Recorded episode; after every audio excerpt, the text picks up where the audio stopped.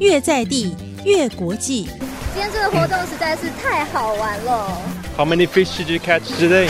Two，我觉得桑觉你明年一定要来参加赤脚季，然后记得一定要穿。我设计了一个严选军，然后它高达两百五十公分，全手工打造。既然称为全台湾第一座的布袋戏工艺观光工厂，除了看到布袋戏的工艺以外，也能看到全台湾最大或者是最小的一个布袋戏的工艺的展现。呃，用柴火去熬煮酱油会比一般酱油的那个时间多两到三倍，所以我们就希望坚持这样子的制成，然后延续这样子的老味道。沉浸式英语学习，中英文由云林。 And it's a very new experience for a foreigner like me. Making them gives me a great sense of accomplishment. 戏偶怎么说 Puppet. Puppet. Very good.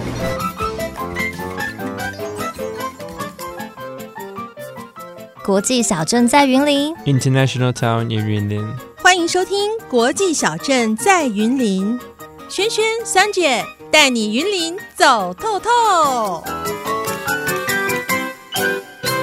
大家好，又到了国际小镇在云林的节目喽。Hello everyone. 诶，桑姐，你平常最喜欢喝的饮料是什么啊？就是每天早上一定要来一杯的。哦，每天早上一定要来一杯。你的意思是说，例如说我们上班每天会喝一杯，而且有时候还不止一杯的没错。哦，那就是喝高粱啦。哦，当然不是啊！哦，难道你每天都喝高粱？啊，它同时也是云林相当具有代表性的产品，而且这个品牌还打到全世界。哦，对耶，我想起来，我上次有跟你提过。 Okay, let's visit our next destination. OK，我们走。 Let's go. Let's travel。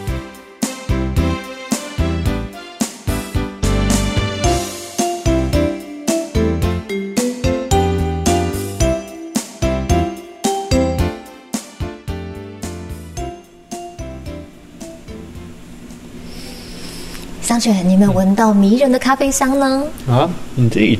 And we are here to drink coffee. 没错，今天呢要来这边喝咖啡，但是啊，你知道他们这边的咖啡很不一样哦。Yeah, how is that so? 嗯，他们这边呢是用手机在管理咖啡园哦。哦，用智慧型管理种植咖啡啊。嗯，没错没错。今天呢，我们来到的地方是位在古坑乡的 TGC 咖啡。那我们接下来呢，就一起到外面庄园的地方去访问老板徐一红徐老板喽。我们走。现在在轩轩跟桑姐中间这一位呢，是我们 TGC 咖啡的老板徐一红徐老板，欢迎老板。大家好，你好。是，今天非常开心，邀请到老板要跟大家聊聊 TGC 这个咖啡的品牌哦。其实蛮好奇，就是老板你早期啊是投入在这个商，等于是超市上面，对。那在什么样的机缘之下，你开始投入在这个咖啡产业当中，然后又建立了 TGC 这样的一个品牌呢？呃，应该是这么讲。其实我一开始从乡下的地方到比较都会市、都会区去，那我们一开始创业其实是摆路边摊哈，摆路边摊。对，嗯从路边摊开始。哎摆路边摊。然后我八十四年开超市，然后我在不到九十年之前，我就已经有意识到市场竞争太大的这个问题，而且我们的能力并不足以去抵抗其他外来的一些。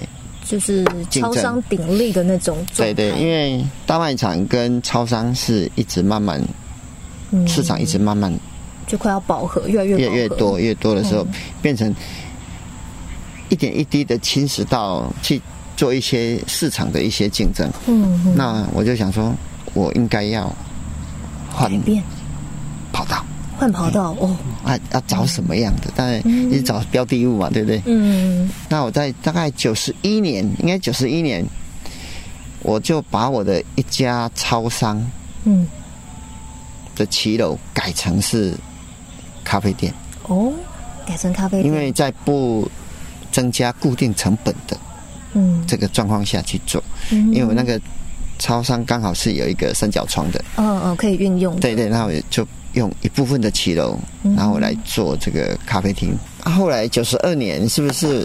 九十二年的时候，我们古坑就开始在发展这个咖啡。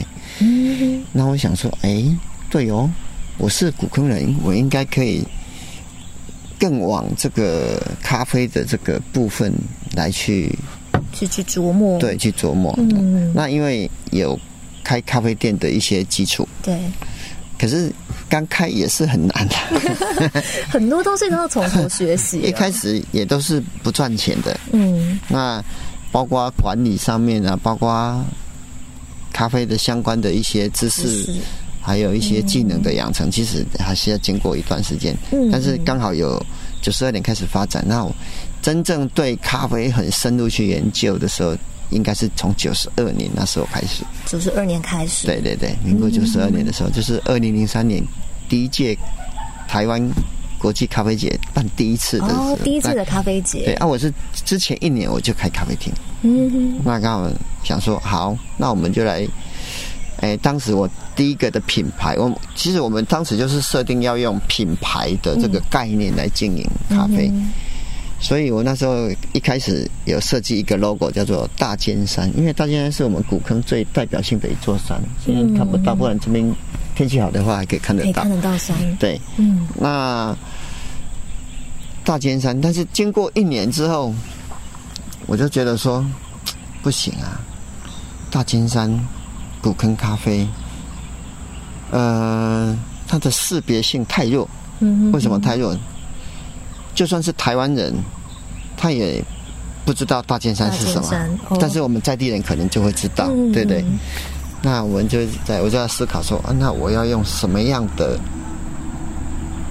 一个品牌。的品牌的一个露出的时候，嗯，一个表现的时候是可以国际化的，嗯哼，哎，那时候我就想到已经是国际化的东西，是，那我就想，那我们应该用英文的这个部分来去做。做命名做发想，哎，对对对，然后我就想说，哎呀，T，台湾就是 T 开头，嗯，然后古坑是 G 开头，对，那 C 是 Coffee，对不对？那 C 开头，那我们就用 TGC 可以，哦，好，那这就是 TGC 的一个雏形就出来了，嗯嗯。那我们后来我就想想一想，哎，不对呀，我干嘛又把自己绑在一个台湾古坑？这个这个范围里面呢，嗯，那所以后来我们就把它定调为叫做台湾 Good Coffee，而且是很白话的，就很就是大家可以朗朗上口的一个一句话，对不对？就是台湾好咖啡的概念，嗯，所以我们大家就这样子定调，嗯，这连外国人都可以很明白的，哎，T T G C，对，就是台湾好咖咖啡，就在这边了，嗯。哎，请问老板，那目前合作的小农大概有几家？目前合作的小农，常态性的哈，大概目前大概有十五位。那如果是长期不不一定每每年都有配合的，大概有二十位以上。嗯，所以加起来大概有三三十，大概二十几位，二十几位，对对对，嗯，二十几个。嗯，那参加那个地方创生计划之后有什么样的改变？呃，其实参加地方创生的话，变成是小农跟我们要一起配合成长。嗯嗯，就是我们地方创生，我们有投入一些，就是从田间管理的这个部分，然后一级就是一级的田间。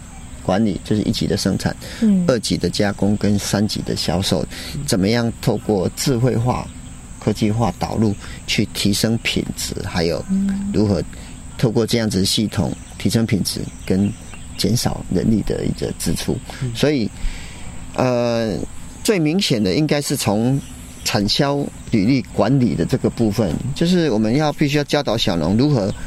透过我们田间的一些数据，哈，就是我们在田间会架设那个微型的气象站。哦，微型气象站。嗯，气象站它随时都把田间的一些资料、嗯，数据一直传回来，然后我们就可以从电脑里面就可以看到田间到底目前它发生了什么状况，或者是它的气候啦，包括它的气温、日晒、湿度，好。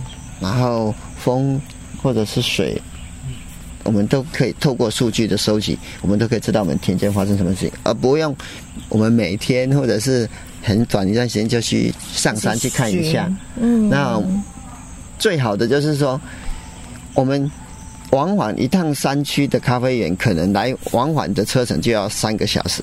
嗯，一趟路一个半，回来一个半，大概就要三个小时。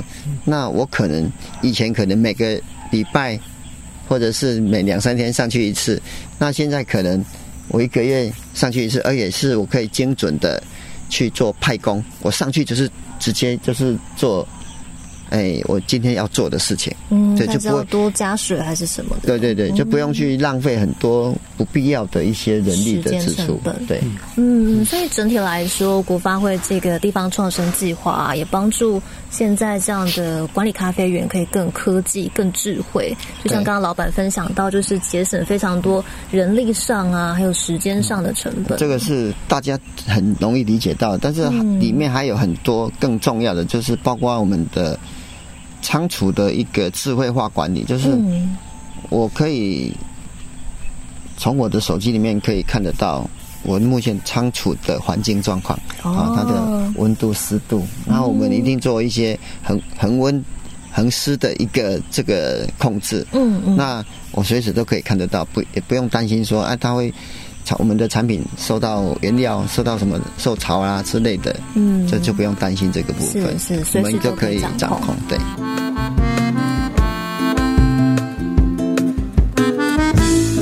坐在轩轩跟桑爵中间这一位呢，是 TGC 第二代，也就是算是小老板了。这位是徐建杰，欢迎建杰。哎，你好，建杰你好，你好你好。是，那今天呢，建杰非常贴心，准备了这个咖啡，你们可以先来品尝看看。啊，这口感很舒服哎。哎，静姐，这个咖啡的香气很特别，它是什么样的咖啡啊？呃，其实像这一支的话，它是我们古坑特级咖啡豆。它的其实它的台湾这个这次台湾咖啡它的特色就是它有一些就是像是呃坚果，然后有一点像是那种花香。对这种，但是它就不会像某一些咖啡，它的是这么的强烈，它喝起来像其实带点像是台湾的高山茶，是比较清爽、比较清淡，就是哎大家接受度也会比较高的一支咖啡。对，确实喝起来很清爽。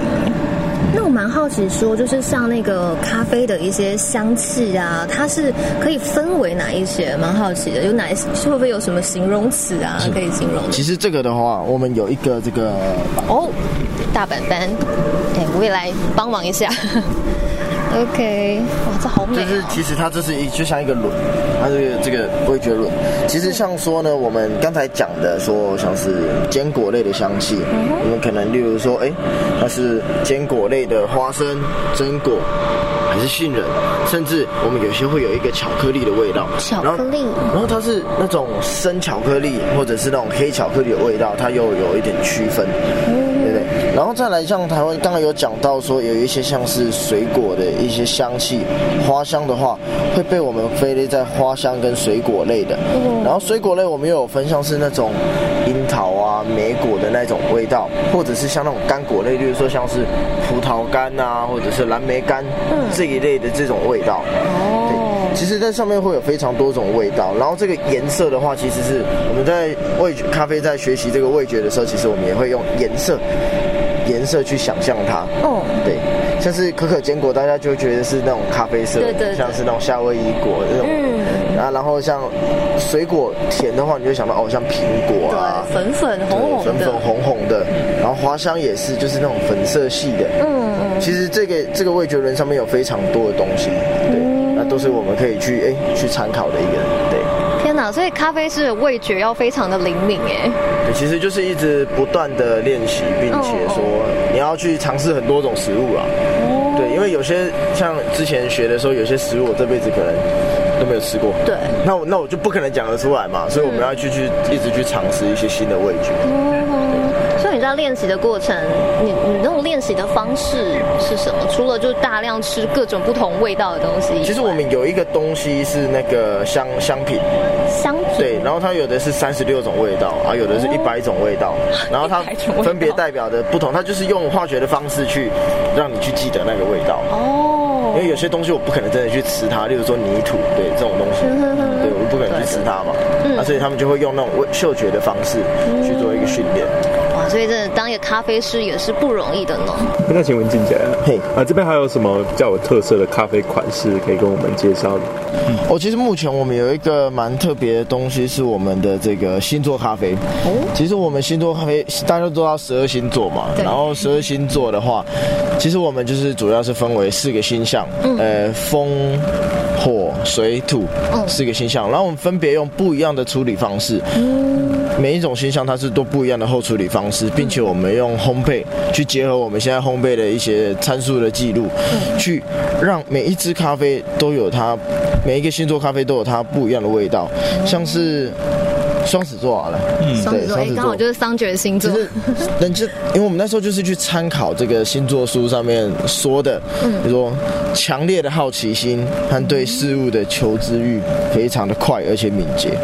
然后所以说，然后大家就觉得双子座是一个比较灵敏、比较随机应变的。所以我们在咖啡的然后味觉的呈现上，我们是让它有它有明显的层次，嗯，而且它的变化会很鲜明。变化会很，它的变化会很鲜明。就有人说，可能可能像双子这样，像在像双子一样，有两种性格，两种性格快速的去做一个转换，就是会是双子座咖啡的特色。嗯那觉得如何？蛮准的，蛮准的。OK，哎，那我是狮子座，狮子座的部分会是什么样的一个口感或者香气等等？其实像狮子座，大家都觉得它是一个比较。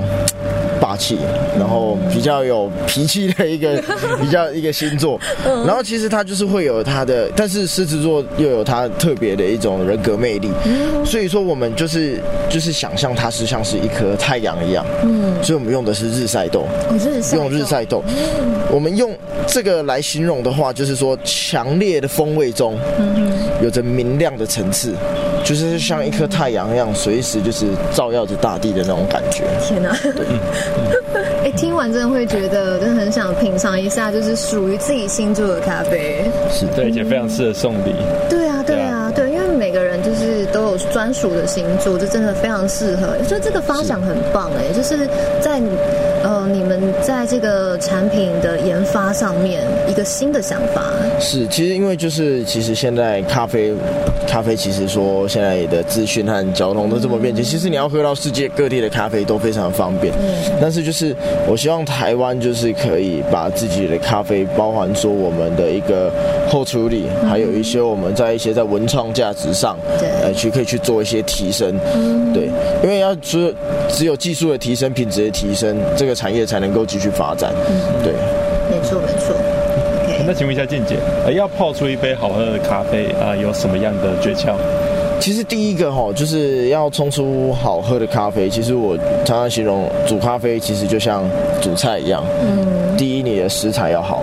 要新鲜，嗯就像我们的咖啡豆，你本身就要新鲜，而且品质是优良的。嗯，然后再来就是在冲的时候，其实这个呃各种器具它有不一样的方式。其实基本上你只要那个水粉比啊，或者是冲煮的时间不要差的太多，只要你的咖啡豆本身的质够好，嗯，基本上都是可以冲出一杯好喝的咖啡的。哦，那我蛮好奇，说要怎么样去判断就是咖啡豆的好坏呢？呃，如何去判断咖啡豆的好坏，其实从外表还是说，真的还是要品尝过才会知道。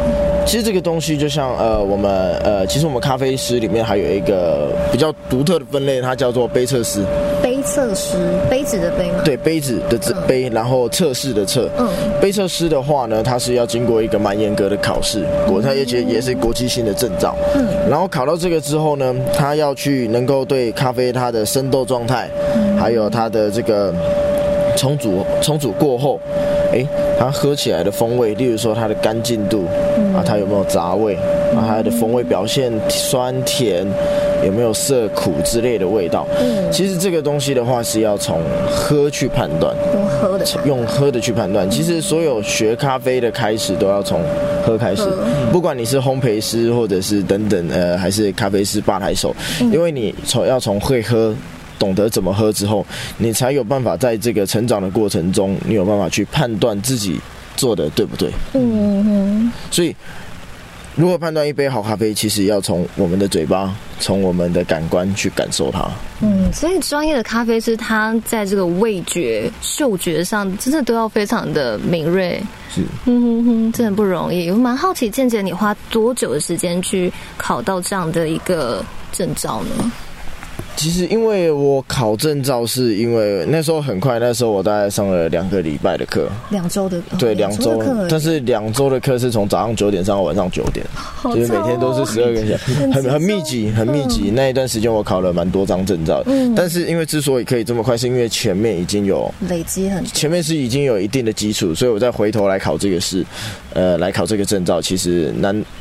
难难度相对比较不会这么高，等于只是证，就是证明说你过去那些累积所学，就是验证在这个考试上面。是，就是把一些一些经验，然后去再去结合我们的这个学，对，人家就是说学。实物上和学体上去把它做一个结合，嗯，实物跟学术，所以等于是在在过去，因为第一代是爸爸嘛，爸爸在做，那爸爸在做的过程，其实就是见姐本身就看在眼里，也是默默在观察，默默跟爸爸在学习。是，其实就是以前一直看，当然很多啦，不包含，例如说，哎，怎么出去跟人家 做生意啊，怎么跟人家互动，然后还有说，哎，我们这些就是，呃，还是对我们的校农。他们是用什么样的方式去经营我们跟农民之间的关系？嗯嗯，尤其是我们跟农民，其实就是我们就是其实就像朋友一样。嗯，啊，有时候有时候可能，对啊，价格什么东西的，其实或者是甚至是缺豆的时候，其实啊，因为以往是我们帮他们解决问题，那现在哎。哦，他们会优先的帮，他也会优先的帮我们解决我们的问题。对，其实这就是一个默契。对对对，那种关系的建立真的很重要。是，所以像渐渐你现在接手家业啊，你比较着重在哪个部分的经营？其实我会比较着重在呃几个部分啊。第一个，我可能会着重在就是通路的开发，通路就是然后产品产品的一个广度，嗯，就是让我们的消费者可以更多的去接触到我们台湾的咖啡。豆，嗯，然后再来可能就是一些可能后置处理的一些技术。嗯，其实现在目前台湾后置的处处理的技术，其实我觉得还有一个进步的空间。相较于国外已经这么成熟的一个，尤其是像很多很有名的产区，例如说蓝山啊、曼特林等等，其实像这些地方的咖啡豆，其实都不比台湾便宜。但是为什么他们可以维持的这么好？其实就是包含说他们的种植的技术啊，然后等等后置处理，其实他们都是做的非常好的。其实台湾，我相信未来也要走向精精品咖啡，才有继续走下去的机会。嗯其实目前主要就是以这两个去提升它的一个产产业的价值。嗯，所以台湾它在哪个部分在做一些加强，就有机会跟您刚刚说的那些国外的一些咖啡。就是达到这样的一个水平。其实第一个是可能要有品牌，要品牌，要品牌。哦第二个就是我们真实的本质要是好的，嗯，对我们东西产品的本质要是好的。因为我觉得在像以往就是打一些在地牌、背群牌，我觉得那个不是长久之计。嗯，那个或许一开始大家会支持你一下，但是我觉得再来，呃，其实像我们做台湾咖啡、古坑咖啡，当然这是一个。像是王冠嘛，打着这个名号，但是其实它有时候也是我们要背负的责任。嗯哼，我们要怎么把这个产业发扬光大？怎么让哎跟随我们的这些农民小农，哎在未来他们也可以有更好的发展。嗯，对，对，所以 T 啊 TGC 这个品牌就是越来越努力，也希望说可以过来，应该是说现在已经打上国际了，那也希望说就是可以。更更广。是，嗯嗯，对，就是让诶，因为其实台湾越来越种咖啡的人越来越多，嗯，越来越多，那我们就要想办法。买的越来越快，对，当然，将但是在这个过程中，我们要持续提升我们的品质，还有我们的这一些价值，让我们的消费者可以喝到他喜欢的咖啡。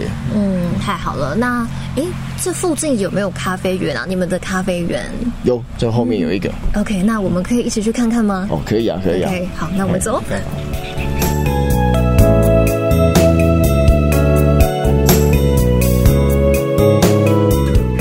现在呢，来到咖啡园。那在这边想要问一下健姐哦，蛮好奇说，就是咖啡啊，从种植到采收大概要花多久的时间？其实一般呃，咖啡苗刚种上去，要到它大概第三年至第四年的时候，它才能做第一次的采收。哦。到第四年最多啊，最多对最多到第四年是，所以就是前前三到四年都是在培育它的时候，对，让它变成一个。强壮的树，对，因为这三年期基本上是不会有收成的，嗯，不会有收成的。哦，这样子，那等到它就到第四年之后啊，它多久可以采收一次？其实它咖啡树的话，其实大概都是一年一收，一年一收，一年一收。然后它的收成期间从低海拔开始，可能从九月、十月一直到。明年的可能三四月，就是从海拔低一直收到海拔高这样子。嗯嗯，哎，那像古坑，我们现在在这个地方啊，大概是哪哪一个月份可以采收得到？我我们这一区的话，可能大概九月、十月就可以收了。九月、十月。目前这一区的话是比较低的一个海拔。嗯嗯，对。我们现在看到啊，是咖啡的咖啡树的花。是。对对对。其实这个咖啡花哦，它其实它之后就会，它其实它的味道。嗯，会像是像什么比较像茉莉花，然后其实它的花期很短，大概只有三到五天。嗯，其实我今天看这片田其实蛮多的，其实我有一点点吓到。对，才它的花期才三到五天，所以我们算很幸运哎。对，其实我也其实我这样子来，其实我也没有看过说非常多次。对，我们太 lucky 了，非常幸运，而且还蛮蛮茂盛的，就它开花的那个就是算是蛮茂密的。是，然后之后它的花的地方就是会开始结。果嗯，对，请问一下健姐，这个咖啡树大概要种植到哪一个阶段，生产出来的咖啡豆是品质最好的？其实一般我们从呃，就是可能例如说第四年开始采收，可能接下来的五到十年都会是它一个比较青壮年的，就是比较比较结实的一个状态。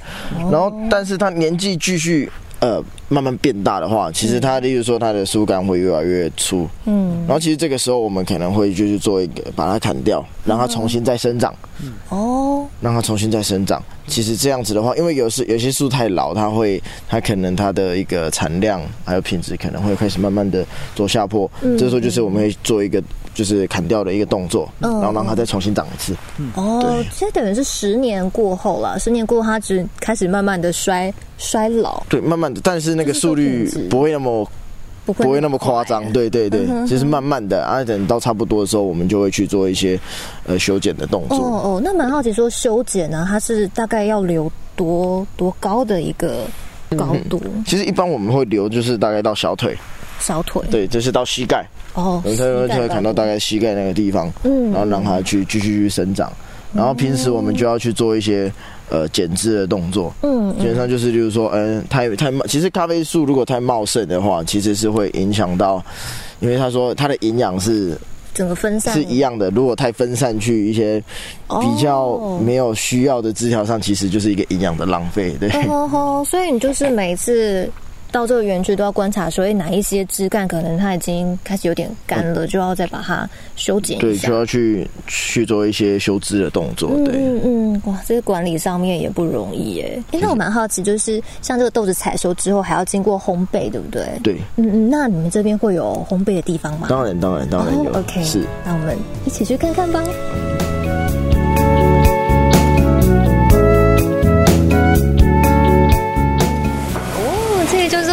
烘豆室哎，那我们请建杰带领我们哎，张姐，OK。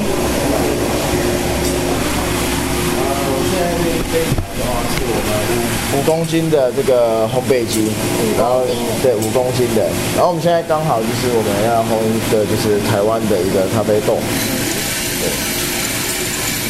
然后我们可以看到，我们现在这边我们的烘豆师正在做一个挑豆，它就是呃我们在烘之前，我们还是最后会再检查一下，说这个咖啡这批咖啡豆里面有没有呃有没有瑕疵豆啊，或者是有没有一些虫蛀豆等等，我们会去把它做挑选，把它挑掉。然后再看到旁边我们那个有一台那个电脑，它其实就是连接着我们电这一台烘豆机它各样的数据，包括温度、湿度。还有它的风速等等这些速度速率，然后它都会被我们记录在云端上面，然后我们就可以呃用这个数据下去做比对，然后也可以去不断的复制这个曲线，让我们的品质还有各种数据都会比较稳定这样。请问一下建杰，啊，这里的烘豆师都是有执照的，对吧？哦，对，我们每一位烘焙师都是有那个国际精品咖啡协会的证照的。对。那建杰本身？哦，我自己也有两张，对。哦，厉害。哎，我刚刚有看到他们，他们有一个啊，这个动作，这个有什么作用？因为这这个的话呢，我们第一个我们是可以拉出来看，看它的一个颜色的一个变化，然后第二我们可以去。哎做一个闻的动作，去了解说它现在里面的一个状况和反应。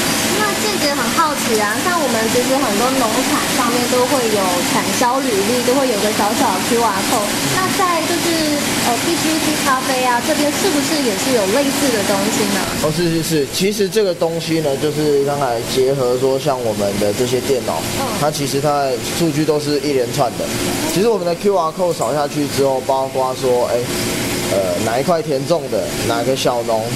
然后这批豆子的处理日期、烘焙日期，甚至在后端我们还可以追踪到说这片田什么时候割草，什么时候洒水。然后最重要的是在呃出厂的时候，我们这个 QR code 可以让消费者知道说，哎，我们杯测师在出厂之前做的一个杯测，它有什么样的风味，它可以去让我们的消费者去更加了解他喝到的这个咖啡，包括他也看得到我们这个烘焙的一个曲线。然后消费者他之后假设，哎，他真的很喜欢这个风味，他可以跟我们说，哎，我要这一条曲线烘的咖啡豆，可以让消费者哎去。得到他心目中的那一杯咖啡。呃，您接家业多久了？呃，目前我回来大概一年多一点，一年多一点，对。那短短的时间。对，因为是是说，就是从小就是会稍微就是有点会还是会接触啦，啊，所以就这一年回来就慢慢的去做一些比较呃不一样的事情，比如说开发一些通路等等，就是努力啊，就是让台湾咖啡可以变得更好这样子。那这个园区还蛮大的，呃，未来有什么规划吗？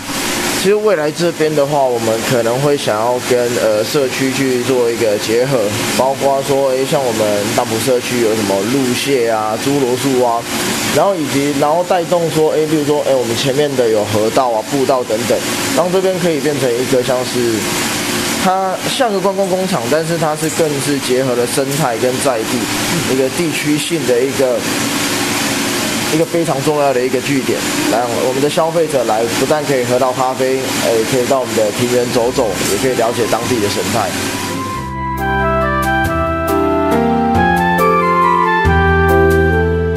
经营超过十年的品牌，最初呢是为了要照顾在地的咖啡农，那逐渐的呢发展出可以代表古坑，更能代表台湾的咖啡品牌。TGC stands for Taiwan Good Coffee. It is a pride of Yunlin. and an accomplishment of Taiwan. 国际小镇在云林 International Town in Yunlin. See you next time.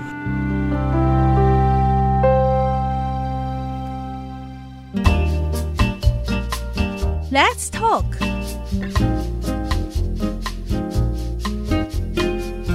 欢迎来到 Let's Talk 单元，I'm Sanjay。今天的节目中，我们带大家去参观云林古坑乡的 TGC 咖啡。